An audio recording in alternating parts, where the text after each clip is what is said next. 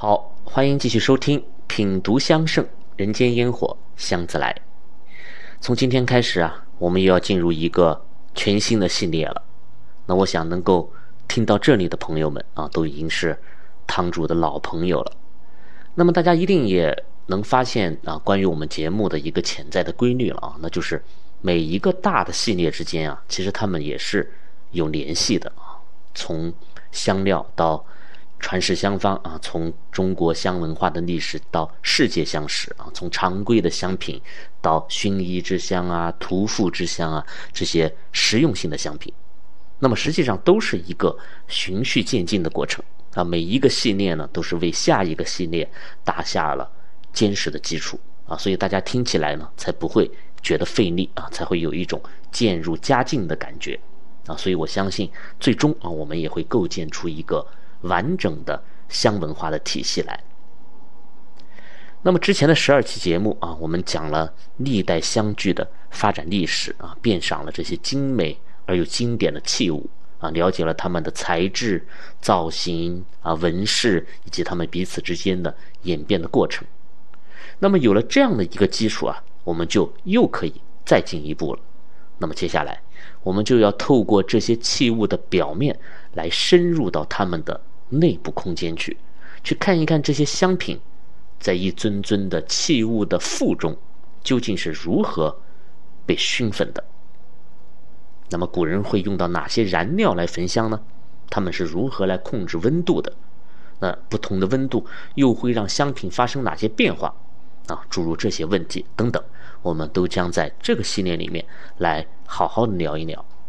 所以我给这个系列的命名就是“炉内乾坤”。中国香的熏焚之法。那么，首先我们要从熏焚的这个基础啊开始讲起。先问大家一个问题：香炉当中都有些什么呢？那我想大家会异口同声的回答：那当然就是香了。那要不然怎么叫香炉嘛？然而这个答案呢却并不准确，因为确切的来讲啊，这个香炉里头除了有香，它还有另外两样东西，那就是炭。和灰啊，这看起来是多么不起眼的啊两样东西啊，它很容易被人忽略掉。但是大家要知道啊，在香文化之中，炭和灰的重要性绝不亚于香品本身。啊，可以说，如果不懂得炭和灰的用法，那即使再好的香品也无法熏焚出好的香气来。而如果不懂得制炭和制灰的技艺方法的话，也不能被称为一个合格的制香师。那么很多朋友都有这样的疑惑，就是我怎么看别人品香的时候都是很舒服、很享受的样子，啊，到自己来品香的时候呢，哎，不是这个烟味大了，就是香味小了啊，要么就是焦了、糊了啊，总是把握不住这个分寸。那么实际上啊，这就是对于温度的掌控力太弱。那么温度从哪儿来呢？它的核心就在炭和灰的身上，这二者啊，它是香品的载体，也是产生香气的热源，更是整个熏焚之法的基石。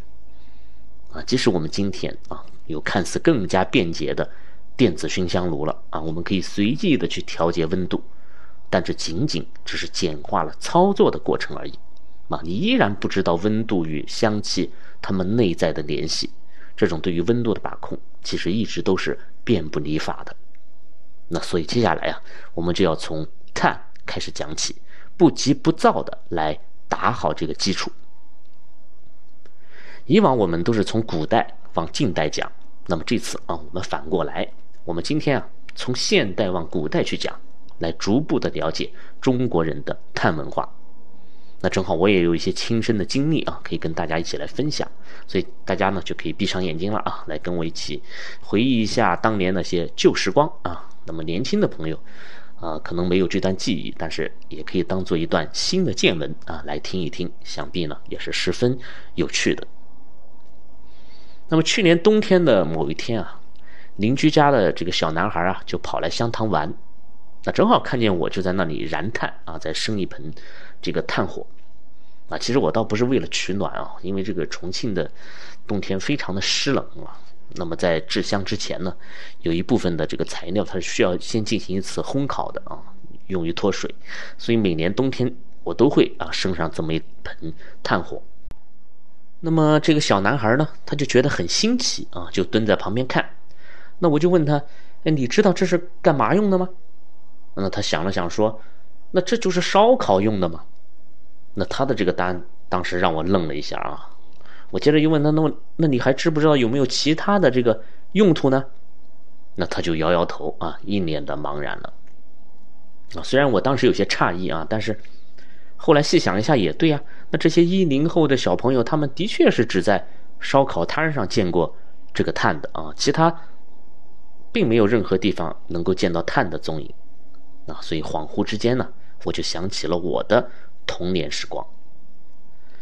上期节目里面我讲过啊，由于第四次小冰河期啊，这个刚刚结束，那么上世纪末的这个气温呢，要比今天普遍低上很多啊。这种感受尤其是在室内是特别明显的啊。我不知道北方，呃，家里面有热炕或者是很早就有供暖的这些朋友们啊，你们是一种何样的感受啊？但是像我这样啊，居住在江淮之间的这些居民们啊，你这个家里面冷了呀，就像冰窖一样。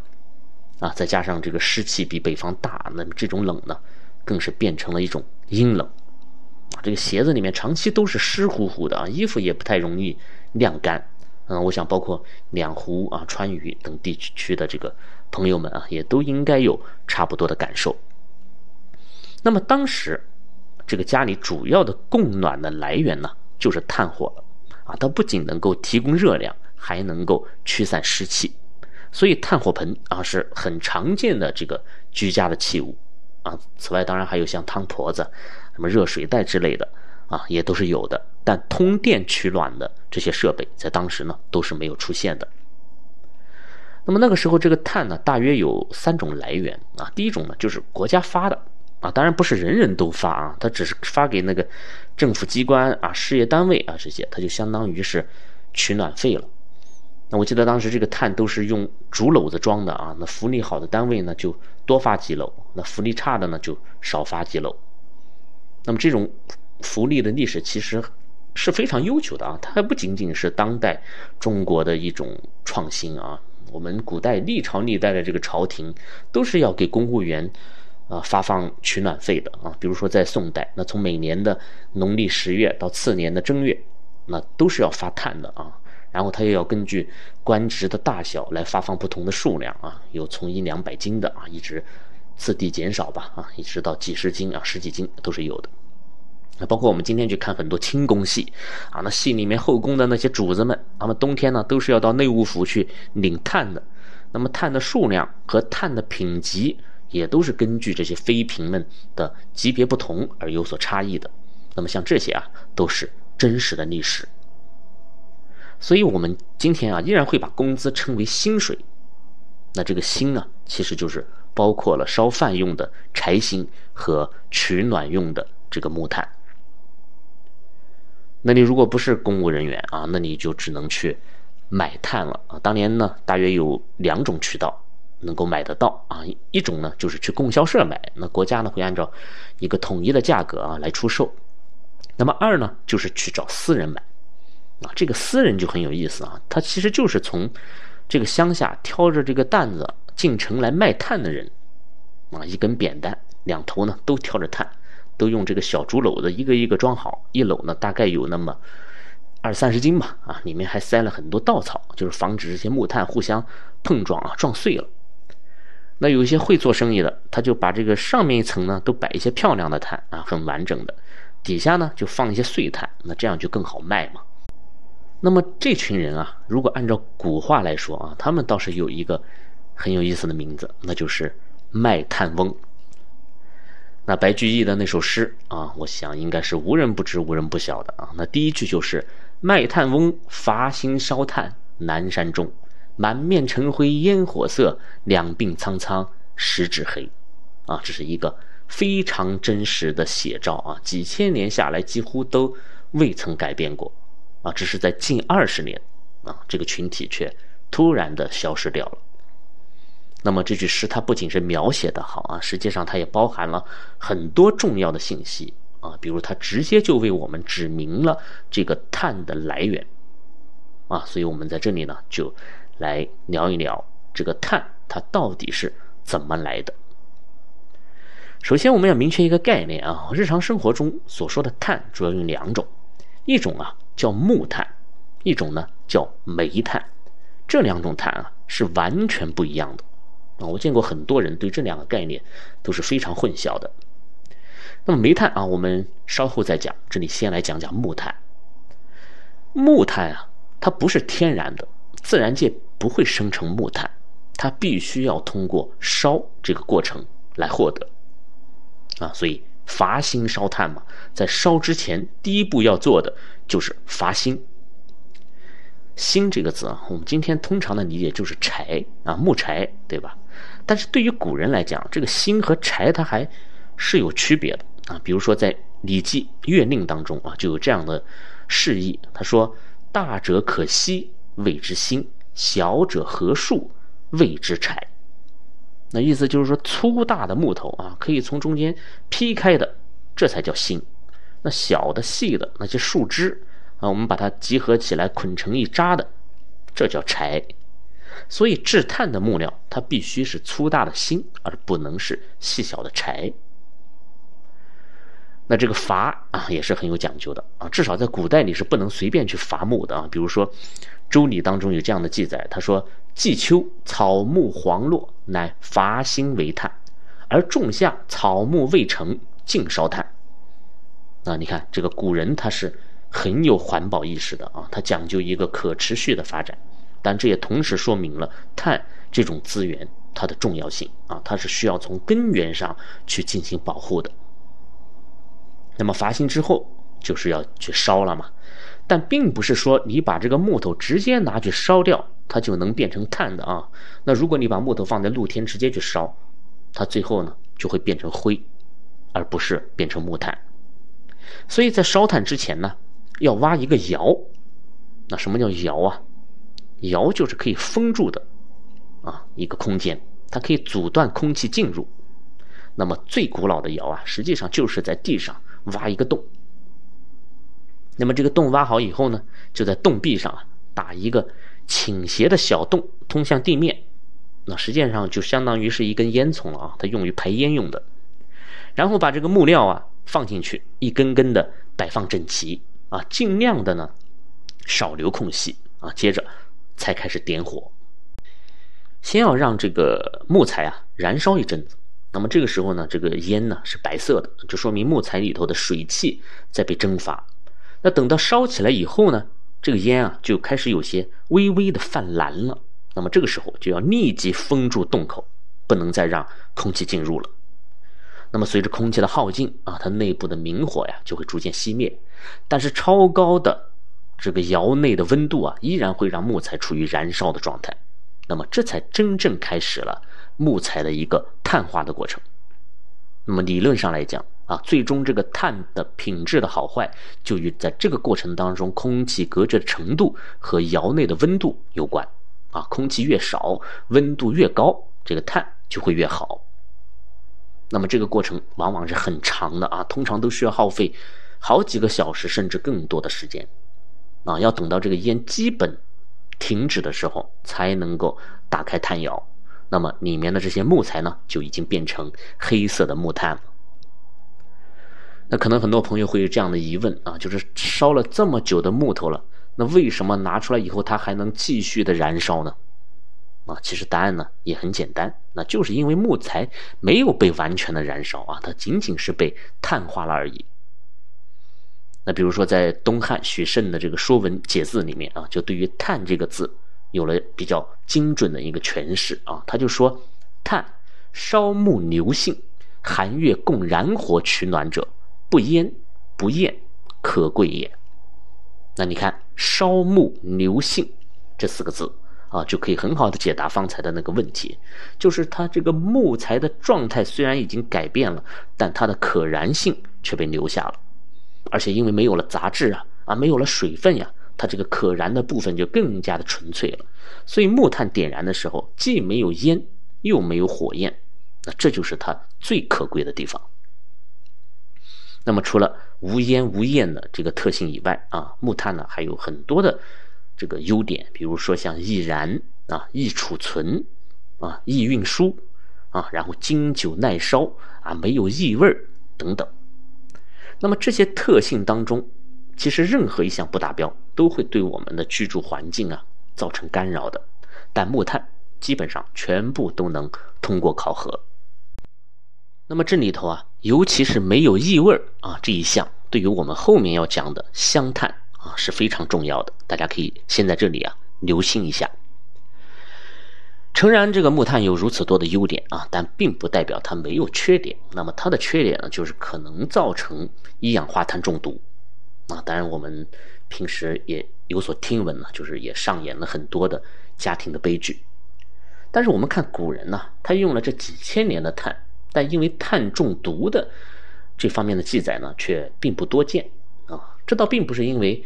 啊，古人用的碳跟我们所用的有所不同啊，又或是古人对于一氧化碳有天生的免疫力啊，这都不是，啊，它就是因为这个大部分古人的这个木质房屋啊，它都是没有办法做到严格密闭的，不像我们今天这个窗户门啊一关啊，真的就是严丝合缝了，它不但能够隔热隔寒，它甚至还能隔音。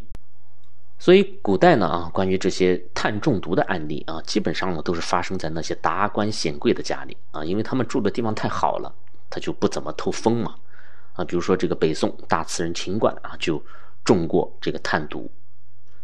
那么中毒之后，古人也是有办法去缓解的啊，比如积移至有风处，以辛吉水或咸菜水或捣萝卜汁灌之。啊，这个意思就是说，你先要把它搬到通风的地方啊，然后给这个中毒者灌水，啊，或者灌白萝卜汁啊，或者是咸菜水，啊，这个灌咸菜水恐怕是不太好受的啊。但总之啊，燃炭的时候呢，只要去注意适当的通风啊，这个炭火的安全等级啊，其实还是很高的。我小时候啊，最喜欢在冬天坐在炭火盆旁边，把这个大棉鞋一脱啊，放在炭火旁边去烤。烤的暖洋洋、热乎乎的时候，哎，再穿上，别提多舒服了。那么饿的时候呢，哎，我就把那个火钳子啊，啊，就是夹炭用的那个铁钳啊，我不知道大家啊各地的方言怎么来说，我们那儿叫火钳子，就架在这个炭火上，然后在上面呢再放一个冷馒头啊，不一会儿呢就能烤的外焦里嫩啊，香气扑鼻。那么这就是我记忆当中的第一次烧烤。那喝茶的时候更需要炭火啊！当年没有什么保温杯啊、膳魔师之类的啊，就是搪瓷杯子啊。一大杯茶泡上的话，它很快就冷掉了啊。但是你只要有一盆炭火，哎，你把杯子放在这个火盆旁边，你就可以安心的慢慢喝茶了啊。它一直都会保持一种合适的温度。那当然，我也有无聊的时候啊，那就拨弄拨弄炭灰啊，翻翻炭火，然后再加点新炭。啊，然后盯着那红彤彤的火光发呆啊，感受热气一阵阵的涌上来啊，直到两边的脸颊呀都被烤得火辣辣的啊，等等吧，像这些啊，都是我对于炭火的种种美好的记忆啊。所以后来的冬天啊，到家家户户都开始烤取暖气啊、吹空调的时候，我就开始非常的怀念曾经的炭火盆啊，因为我能够明显的感受到它们之间的那些不同。啊，一种呢就只是死板的这种热量，而另一种呢却是能够与人亲近的温度。所以我们经常看见古人说“围炉赏雪”“围炉煮茶”“围炉夜话”啊等等。为什么都要围炉呢？它仅仅是为了取暖吗？还是有其他的一些别样的乐趣存在呢？那么如果你不了解木炭啊，或者你。从未用过木炭的话，你将永远都无法理解这种美好。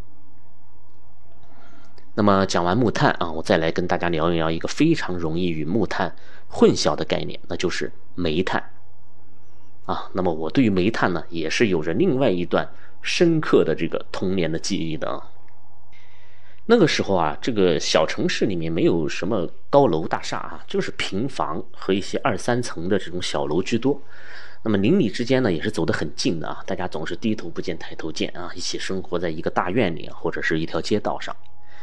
那我记得我每天早晨去上学啊，一出家门就能看到一种在今天看来十分奇特的景象啊，就基本上是每家都会出来一个人啊，不管春夏秋冬，他手里都会拿着一把蒲扇，然后就蹲在一只铁皮炉子旁边生火。那有条件的啊，用这个旧报纸啊去引火；那没条件的呢，就用那个爆花儿，啊，就是木匠啊爆木头剩下来的那个碎屑。那么火点起来之后呢，他就用扇子扇，烟呢就开始从这个炉子里面冒出来了。那有的人呛得咳嗽啊，啊，有的人呛的是眼泪直流，哎，但是大家都很认真啊，都是全神贯注的呵护着那个炉子里面的火苗。啊，因为这个点炉子是这一天当中第一件也是最重要的一件事情，啊，全家的老小，什么热水热饭啊，都是要靠它的。那么这个点炉子是门技术活啊，技术好的他很快就能点起来，然后放上一壶水在上面啊，就上班去了。那我也见过那些技术差的啊，他总是也点不燃啊，最后气急败坏一脚把炉子踢翻的啊，这都是有的啊。所以一时间啊，真的是。人生百态，这才是真正的人间烟火。可惜在今天都看不见了。那么这种生炉子冒出来的烟呢？它还有一种特别的味道啊，虽然不好闻，但它依然呢给我形成了一种嗅觉上的记忆。那以至于我今天偶尔路过某个早点摊位的时候，哎，忽然闻到一缕这样的气味，那一下子就勾起了我的回忆。今天我们可能觉得啊，这种炉子实在是太不环保了啊，这个太污染空气了。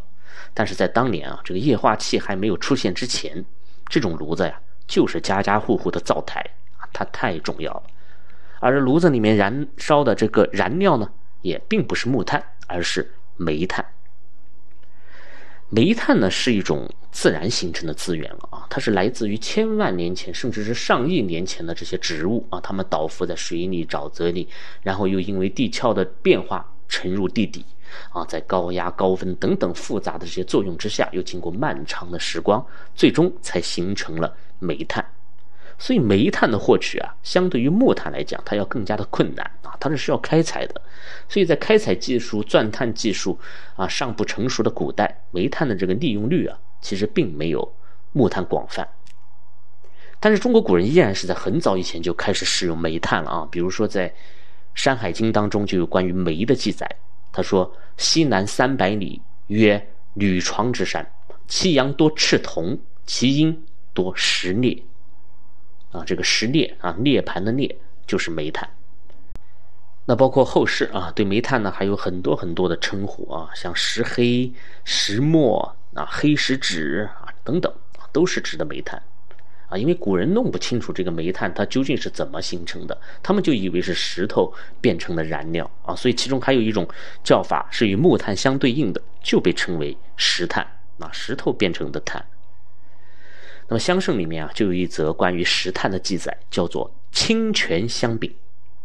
啊，大家一定要注意这里的“香饼”这个词，在前面所有的节目里，我所提到的香饼啊，都是指的一种香品的形式，它跟香丸之类的差不多啊，只是形状不同而已。但是“香饼”这个词，它同时也是指焚香当中专用的一种饼状的香炭。啊，这个具体的制法我们后面会详细的来讲到，但在这里大家首先要分清楚这个概念啊，此香饼非彼香饼。那么原文中对于清泉香饼的释义就是清泉地名，香饼石炭也，用以焚香一饼，火可终日不绝。那么这句话的意思就是，这是一种用石炭啊，也就是煤炭制成的香饼。那么用这种香饼来作为燃料去焚香的话，它的火啊是不会熄灭的，非常的耐久，终日不绝。那么这里啊，实际上呢就点明了煤炭啊最大的一个特性，它就是非常的耐燃，它要比燃烧木炭的持久性好得多，而且热能呢也相对于更高啊，烧煤要比烧炭来的更加炙热和猛烈。但我要告诉大家的是什么呢？就是用煤来做香饼这件事情啊，在古代是极其少见的。比如说在香圣当中，这个清泉香饼就是唯一一则用煤做香饼的记载，而其余的香饼都是用木炭为基础来制作的。那么，为什么大部分的古人都不会用煤炭来做香饼呢？那这么好的持久性，岂不是更加的高效和稳定吗？那么这里啊，就要说到煤的一大弊端了。那么方才说了啊，勾起我回忆的那股气味实际上呢就是煤味。这个煤燃烧的时候会释放出来一种气体啊，这个气体的。成分很复杂啊，这是源于煤的这个成分本身就很复杂啊。比如说木炭，我们可以视它为纯碳啊，这里的碳也不是木炭的碳了啊，是一个石字旁那边再加一个碳，它代表碳元素啊。那么煤里面除了碳，还有像氢、氧、硫、氮啊等等等等这些元素。那么燃烧释放出来的气体当中，当然就会含有。像二氧化硫啊这种气味独特也非常难闻的一种味道，所以在香文化当中啊，如果用煤来做焚香燃料的话，它会对香气造成很大的影响啊。通常我们都是要去回避它的。所以清泉香饼呢，它只是一个特例，只是说它的燃烧性能啊，的确让当时的古人叹为观止。那我记得当年最早的这个煤啊，都是粉状的煤粉啊，是要去煤厂购买的。那买回来以后呢，要兑上水和成这个煤泥，然后用一只大勺子一团一团的舀出来，然后摊在地上去晾干。晾干以后呢，它就变成了煤球了啊。所以最早期的那种简易的炉子里面啊，烧的都是这种煤球。那么后来渐渐的才出现一种模具啊，是铁打的啊，非常的沉重。嗯，拿过来呢，就对着这个煤泥啊按下去，然后压实，再找个空地去脱模。那么脱出来的就是大家都熟悉的那种蜂窝煤了，啊，所以最早的蜂窝煤啊都是自己家做的，是真正的纯手工。那么这个蜂窝煤啊，它比煤球又更进一步了啊，它比煤球更加的易燃，更加的节能，火力呢也更加的充足。所以一时间啊，家家户户的墙角都是堆满了那个蜂窝煤的。那与蜂窝煤配套的炉子，其实也是发生了改变的。也就是我上学的时候啊，每天都能看到的那种铁皮炉子。那么这种炉子的炉腔就是正圆柱形的啊，刚好能够放三四块这个蜂窝煤进去。那只要最底下的那一块被点着了，那么上面呢也就跟着点着了。但是不管是什么煤啊，它的这个二氧化硫这种刺激性的气体总是。无法避免的啊，所以这也注定了煤炭与木炭在使用场景上的种种的区别。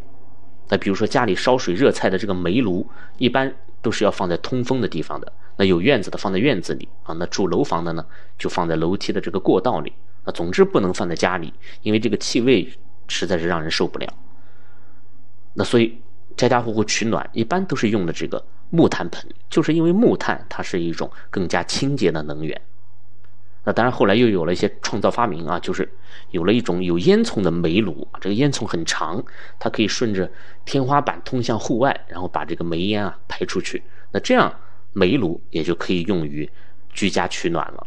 那么这种烟囱煤炉出现以后，炭火盆呢才开始逐渐的减少。那么这就是在我的记忆里啊，对于木炭和煤炭的一些认知啊。虽然今天这两种炭都已经。远离了我们的生活啊！但是对于制香师而言啊，对于香文化的爱好者而言，我们去了解他们、掌握他们，甚至于是制作他们，都不失为一门值得学习的课程。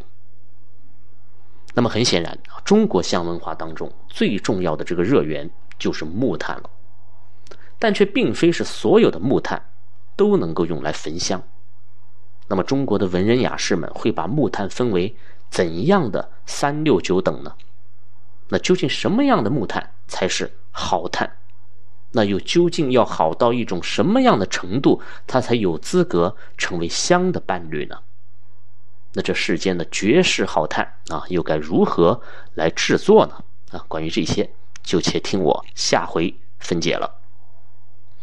告知大家一个有意思的小活动啊，见闻香堂与喜马拉雅以及刘敏涛老师的。宋朝小日子节目啊，联合推出了一次寻找宋代香气的众筹活动啊，有兴趣的朋友呢，可以在喜马拉雅 APP 首页上端直接搜索“香丸”，就可以参加活动了。好，这期节目我们就聊到这里，谢谢你的收听，我是见闻香堂青花家子，我们下期再见。